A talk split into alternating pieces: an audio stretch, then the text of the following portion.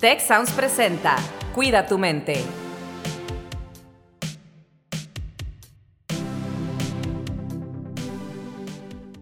Hola, ¿qué tal? Soy Rosalinda Ballesteros. Bienvenidos a Cuida tu mente. Y en esta ocasión tenemos un episodio que tiene información eh, muy relevante para muchas personas. Es un tema que sabemos que es de mucho interés. Cómo tener una buena relación con la comida. Y esta es una parte fundamental pues de nuestro día a día, tanto como necesidad nutricional, alimenticia, pero también como ritual social en algunas ocasiones. Y para eso nos acompaña Fernanda Curiel. Eh, bienvenida, Fer, ¿cómo estás? Muchas gracias por acompañarnos. Muy bien, ¿y tú? Muchas gracias por la invitación y gracias por, por darme este tiempo.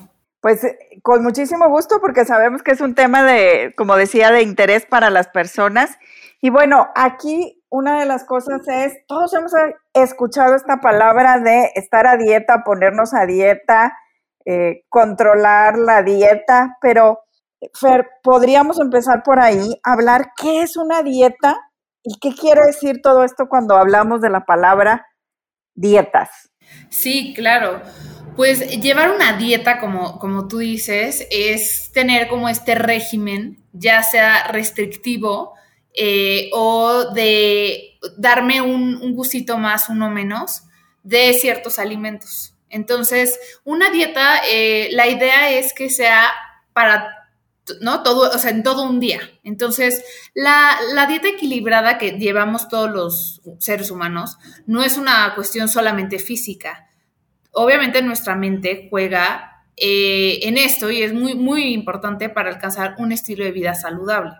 Eh, en una dieta, algo muy importante que hay que recalcar es que debe de ser equilibrada, sana, em, balanceada. Entonces, son muchas eh, opciones que tenemos como nutriólogos para dar a nuestros pacientes que podamos llevar a que nuestro paciente tenga un hábito saludable y una vida mejor a la que ya tenía y que él solito pueda ir aprendiendo a qué comer sin estar eh, con esta necesidad de tener que restringir el alimento, ¿no?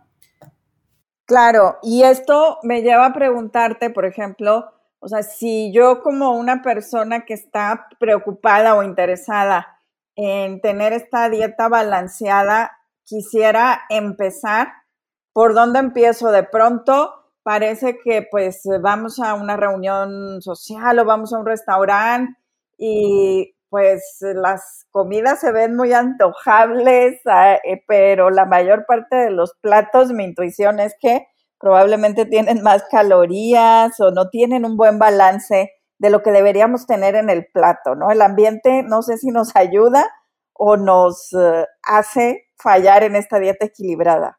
Claro, no, y es muy importante porque también cuando nosotros salimos a estas eh, reuniones sociales, a lo mejor eh, comemos en un día todas eh, las opciones sanas, ¿no? A lo mejor sin carbohidratos, que son frutas, cereales, lácteos, ¿no? Entonces a lo mejor hemos comido muy bien en todo el día. Llegamos a la reunión y ahí está la parte de, ah, pues el pastel, las papas, el alcohol, los refrescos. Entonces es muy importante que, uno, estemos como en paz nosotros con la comida. Dos, que tengamos en mente no tanto el me estoy tomando tantas calorías o me estoy comiendo tantas calorías en este pastel. Solo es voy a comer hoy, eh, mañana como que me preocupo y no es tanto el me voy a hacer, me voy a dar un atrancón, ¿no? Y me voy a comer mucho pastel o, voy a tomar mucho alcohol. Sin embargo, es voy a, comer sano dentro de lo que pueda. Sí me puedo dar un gustito, un pastel, un dulce, una, no sé, algo de alcohol, pero tomando en cuenta eh, que pues hay que cuidar nuestra salud y que todo es un balance y que todo es un equilibrio. Entonces tampoco es chin, ya me lo comí, hago cinco horas de ejercicio mañana o ya hice cinco horas de más de ejercicio en la semana para poder tener este balance. No, también es un mal balance como físico y también es un balance mental. O a veces me siento mal por comérmelo, no hago el ejercicio, pero al sentirme mal me dan ganas de comer más, ¿no? Porque pues la comida no es solamente el, valor nutricional que nos da para tener esta energía que nos mueve durante el día o alimentarnos sanamente para mejorar nuestra salud, prevenir enfermedades, por ejemplo, en los niños, el sano desarrollo y crecimiento, sino que también hay una parte emocional, social de la comida, ¿no? Eh, y esta es una parte, creo, compleja ya en, en, nuestras sociedades. Exacto. Y sabes que eh, tener una mala relación con la comida tiene que ver obviamente con el ambiente obesogénico en el que estamos viviendo, ¿no? Y adictivo. Entonces, por un lado, eh, las marcas nos dicen, come ese yogurt que, o esta comida que está ultra procesada y que no es saludable y que pues, conocemos todas las los modelos y marcas. Y por otro lado, nos alientan a comer eh, comida como más light, más saludable. Pero el problema es que nosotros estamos consumiendo más de la ingesta diaria recomendada, ¿no? Tanto de azúcar, de sodio, de grasa. Y esto hace que ya no tengamos ese balance, ¿no? Que ya estemos a lo mejor un día más de, hoy, hoy comí más grasa, hoy comí más azúcar, y que tampoco pasa nada, solamente es cuidar este balance en, no le voy a poner, eh, no sé, azúcar al agua, mejor me lo ahorro y me lo como en un pastel saludable que estoy haciendo. O eh, mañana, que es el fin de semana, me voy a comer un pedacito de pastel. Todo es como un equilibrio y un balance. Entonces, también es importante el papel que juega la mente en esto. Fíjate, y en esto eh, a veces las personas pues encontramos, así como dices, ¿no? La, publicidad o la promoción de esto sabe delicioso y en efecto lo sabe, eh, ¿no? Pero tiene pues una cantidad de grasas o azúcares o carbohidratos que... O de aditivos. Que sí, claro, que no son sanos y por otro lado, el mensaje contrario es, eh, por ejemplo, eh, una dieta tan restrictiva como hacer eh, estos ayunos intermitentes o hacer dietas basadas en jugos o licuados solamente, ¿no? Y entonces, no lo sé, por eso lo pregunto, ambos extremos estaríamos en alguna relación no tan sana con la comida o se puede combinar, como decías en algún momento, si voy a tomar esto que sé que tiene este exceso eh, de calorías, en otro momento puedo hacer un ayuno? Pues es que tener una relación sana con la comida no es algo que logramos de la noche a la mañana. Es un trabajo que, llevamos como en cuanto a constancia y dedicación. Igual que eh, cuando trabajamos una relación, ¿no? Con mi familia, con tu esposo o esposa, ¿no? Eh, lo primero que tienes que mejorar es identificar qué son las conductas que, nos pueden llevar a ser un poquito negativas para eh, ya sea nuestro bienestar físico y el bienestar mental. Entonces, sí lo puedes hacer, como ahorita tú me dijiste, el, bueno, sí me como el pastel, pero no tanto, pero, pero es muy tardado y es poco a poco poder tener esa relación sana con la, con la alimentación. De acuerdo. Oye, y en esta eh, alimentación sana, balanceada, eh, y con estos eh, eh, pues retos que enfrentamos, ¿no? Por ejemplo, si tenemos una vida que pues tiene ciertos estresores, pasamos tiempo fuera de casa, pasan muchas horas sin que podamos consumir ah, alimentos o luego tenemos gran cantidad de, de alimentos disponibles en horarios limitados. ¿Qué sucede con una persona, por ejemplo, que dice, voy a complementar con suplementos, con vitaminas. ¿Esto es recomendable? Pues todo esto lo tiene que, tiene que ser referido por un profesional de la salud. Entonces no es solo el, ay, he tenido sueño casi todos los días, me voy a, me voy a comprar un multivitamínico no es la recomendación. Siempre hay que indagar el problema. ¿Por qué tienes más sueño? ¿Has dormido menos? ¿Has tomado a lo mejor más cafeína a lo mejor a las 7 de la noche y no has podido eh, descansar y dormir correctamente? Eh, ¿Cómo está tu glucosa? ¿No? Entonces, todo esto debe estar eh, influenciado, ¿no? O, dictaminado por un profesional de la salud para que él pueda decir si sí está bien un multivitamínico. Ahora, eh, ahorita que dijiste lo de las proteínas, ¿no? El suplemento también depende. Hay pacientes que luego yo he tenido que me comentan que en la cena no les dan ganas de hacer algo como más elaborado, ¿no? A lo mejor unas quesadillas, un sándwich. Entonces me, me, llegan a preguntar, ¿puedo cambiarlo y tomarme un licuado y ponerle polvos de proteína? Yo no lo veo mal, obviamente hay que tener un balance y hay que, hay que saber recomendar como nutriólogos qué tanto sí y qué tanto no.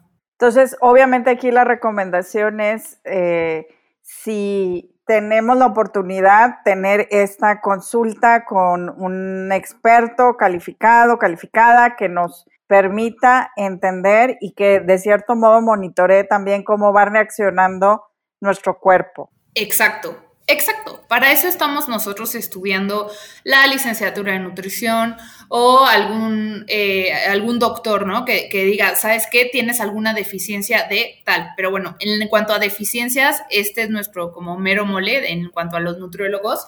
Entonces, perfectamente podemos identificar el, tienes una deficiencia de hierro, digo, también en sangre se ve, pero también se puede ver eh, en la consulta entonces, es muy importante que un profesional de la salud diga si, si es adecuado que el paciente tome o no las, las vitaminas. Si no, ¿qué pasa? El paciente se va a tomar las vitaminas y va a tener un exceso de vitaminas que se llama hipervitaminosis. Y entonces lo que va a sacar es que por la orina va a sacar todas estas vitaminas extras que está consumiendo. Entonces, pues nada más va a gastar. Claro. Oye, y en este caso, por ejemplo, si yo tengo sospechas de que mi relación con la comida no es sana o conozco a alguien que está en mi círculo familiar o de amigos, ¿cuáles son estos síntomas que yo puedo ver?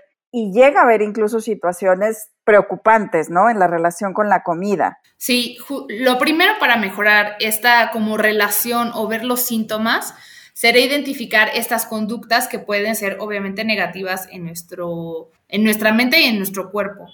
Entonces, tenemos que ser capaces de, como de reconocer, finalmente es, estoy viendo un plato de pizza, ¿no? Eh, ¿Qué es lo que estás pensando tú, no? Me va a engordar, me va a distender el, ¿no? el estómago, va a tener una distensión abdominal, eh, no, no, me voy a sentir muy a gusto después de comérmela, pero es que se me antoja. Entonces, ya una vez que tienes tantas preguntas, cuando estás viendo un alimento, ya es un síntoma que sí tienes una relación un poco negativa hacia la comida. Entonces, eh, mi recomendación es que, disfruten, obviamente, de todos los alimentos. Eh, el proceso de cocinar es vital, ¿no? La parte social que nos rodea con esta parte de la alimentación también es vital. Eh, no, no solo pensar en quiero comer y comer, comer, también hacerle caso al cuerpo y que nos diga ya estamos satisfechos. Entonces, sí hay muchos signos y, síntomas que podemos ir viendo. A lo mejor eh, el estrés el enojo, todo eso lo vamos a ir viendo que, que, significa que si estamos viendo un platillo no tenemos una relación tan sana con la comida, si eso es lo que nos está generando.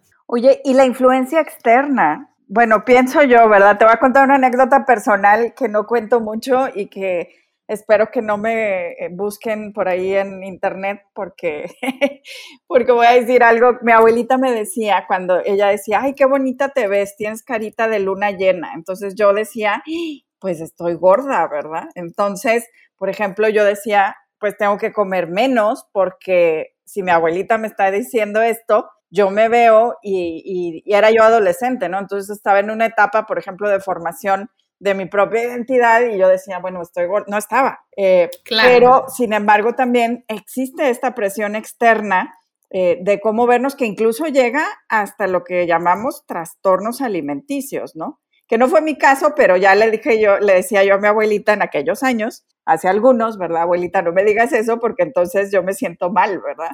En lugar de que ella era un cumplido que según ella me, estaba haciendo. No, claro, y, obviamente no es sorpresa que, que nosotros tomemos la, los alimentos, ¿no? El tema de la alimentación como en el tema cultural, obviamente es muy importante, ¿no? Entonces, estoy feliz, estoy triste, como eh, voy llegando, si vives, no sé, lejos, ¿no? De tu abuelita y la vas a ver, ¿con qué te recibe? Pues con comida, tu comida favorita.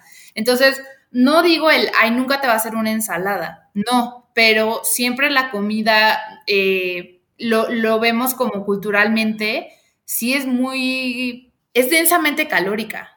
Entonces, también ahí el tema de la familia está increíble que te reciban con comida, solamente es el balance nuevamente. Come, por, supuesto, el mole y el arroz y el postre y todo, pero es el balance. No puedes comer todo eso todos los días porque obviamente vas a tener una dieta hipocalórica y qué va a pasar, hipercalórica, perdón, ¿Y qué va a pasar? Pues vas a, tener unos que otros kilitos de grasa de más y pues no era lo que estabas buscando, ¿no? Claro, y, a fin de cuentas, bueno, ya ves que aquí para quienes nos escuchan internacionalmente, bueno, aquí en México tenemos una ronda de comidas típicas para cada temporada del año, seguramente en otros países también, ¿no? Entonces, si tenemos eh, comidas, pues... Eh, que son altamente calóricas, por ejemplo, en la temporada navideña, en la temporada de, invierno, ¿verdad? O en la temporada de celebración de un tipo o de otro, normalmente están relacionados con estos alimentos que son altos en calorías y, bajos en nutrición, porque finalmente pues no aportan mucho, ¿no? Y pues hay toda una serie de rituales alrededor de ellos. Sí, exacto. Ahorita en estos días vi que en redes sociales que salió como un, una carrera ¿no? sí, una carrera y decía, usted está aquí. Entonces estábamos en septiembre, octubre ya pasando del pozole, luego ahorita estamos terminando la, la época del pan de muerto, en diciembre, ¿no? Este, el pavo, los, romeritos, todo lo que se come en Navidad, en enero la rosca de reyes, en febrero los tamales. Entonces, este famoso eh, Guadalupe Reyes también que genera, leí un artículo que sacó el IMSS hace como cinco años o cuatro y decía que los mexicanos en esta época de Guadalupe Reyes subíamos más o menos entre 4 y 6 kilos. Puede ser verdad, puede ser mentira, ¿no? A lo, mejor alguien que nos esté escuchando nos dice, no, sí, pero pues es que son seis meses, ¿no? Entonces tampoco es un número eh, raro que digas, no, ¿cómo crees que lo subí? Ahorita en pandemia, ¿cómo hemos notado que nuestra actividad ha sido mucho más sedentaria que, que como era antes? Antes estábamos corriendo todo el tiempo, ahorita ya estamos como más, ¿no? Como más lentos. A lo mejor sí estamos ya regresando a un esquema híbrido, pero igual como que seguimos medio tranquilos a comparación de antes de pandemia. Y obviamente la alimentación pues ha cambiado mucho, tanto físico como eh, mentalmente en cada eh, Claro, y precisamente este, esta tendencia sedentarista que ya teníamos en la vida contemporánea, pues con las restricciones de la pandemia y ahora con la costumbre, porque pues finalmente volvieron a abrir los espacios públicos, los parques, eh, y mucha gente no regresó a los hábitos de, ejercicio, pero es una combinación la alimentación sana con el ejercicio, el descanso adecuado, para que podamos ver el efecto que queremos tener eh, yo siempre eh, comento, ¿verdad? Sin, sin, ser experta, que no pensemos en la alimentación como eh, solamente fuente de, del consumo que necesitamos tener diario o tener una alimentación para vernos de tal modo o ser una talla, sino que pensemos en la alimentación como la energía que se renueva cada día y que entre mejor comemos, más energía eh, positiva tenemos, ¿verdad? Lo que decías hace rato, bueno, a lo mejor pienso que tengo energía porque consumo cafeína, pero en realidad si consumo eh, vegetales eh, en una proporción adecuada, proteínas en una proporción adecuada, carbohidratos en una proporción adecuada, en realidad así le estoy dando más energía a mi cuerpo para tener un día excelente. Exacto. De hecho, ahorita que mencionaste los hábitos, eh, yo siempre recomiendo que elijamos un nuevo hábito. Ahorita eh, estoy yo llevando a cabo un, programa piloto para la Universidad Tech Milenio y lo que estamos haciendo es, en una de las aplicaciones que tenemos, es cambiar un hábito. Entonces, mi hábito ahorita es tomar agua a las 8 de la mañana todos los días y me recuerda el celular con la aplicación, el ya tomaste agua, sí, ya. Entonces, obviamente este hábito debe ser algo como efectivo o positivo que, que, nosotros, que cada uno de nosotros veamos el, bueno, sí, sí lo puedo cambiar. Eh, y este comportamiento, pues obviamente es algo que estemos dispuestos a, ceder, ¿no? A adoptar como un nuevo eh, hábito y también para hacer un nuevo hábito ya como generado, son más de 21 días creando este nuevo comportamiento. Entonces tampoco es algo tan fácil de ya llevo cinco días comiendo sano. Obviamente es trabajo. Entonces, un cambio pequeño pero constante. Nos va a ir ayudando a construir eh, nuevos hábitos. Eh, Fer, ¿qué más le recomendamos a la audiencia para ir cerrando el capítulo? Pues recuerden que una dieta saludable nos mantiene sanos con un sistema inmunológico fuerte y esto nos va a ayudar a eh, combatir a estas enfermedades no transmisibles, que es diabetes, cardiopatías. Obviamente si estamos sanos en nuestro cuerpo no vamos a tener un sobrepeso, no vamos a tener una obesidad. Eh, siempre los hábitos es lo más importante y lo que yo más les recomiendo. No tanto el bajen de peso, sino cambien un hábito y uno al, uno al mes, literal. Tomen agua, después hagan ejercicio, después coman más frutas y verduras, obviamente en equilibrio. Eh, cambien a lo mejor si están comiendo un arroz normal por un arroz eh, integral. Entonces, poco a poco los hábitos es lo que nos va generando que estemos mucho más sanos. Me encanta, un hábito al mes. Ese es el reto que nos pone Fer el día de hoy. Yo me voy a quedar justamente con tomar agua con más conciencia. Lo intento hacer, pero la verdad es que no lo he hecho con tanta conciencia últimamente. Y eh, pues eh, la invitación queda abierta, Fer, para que regreses con nosotros en otro episodio y sigamos hablando de este tema que es tan interesante y tan importante para todos nosotros, pues porque necesitamos alimentarnos todos los días. Muchísimas gracias por acompañarnos. Muchas gracias a ustedes y yo feliz de regresar.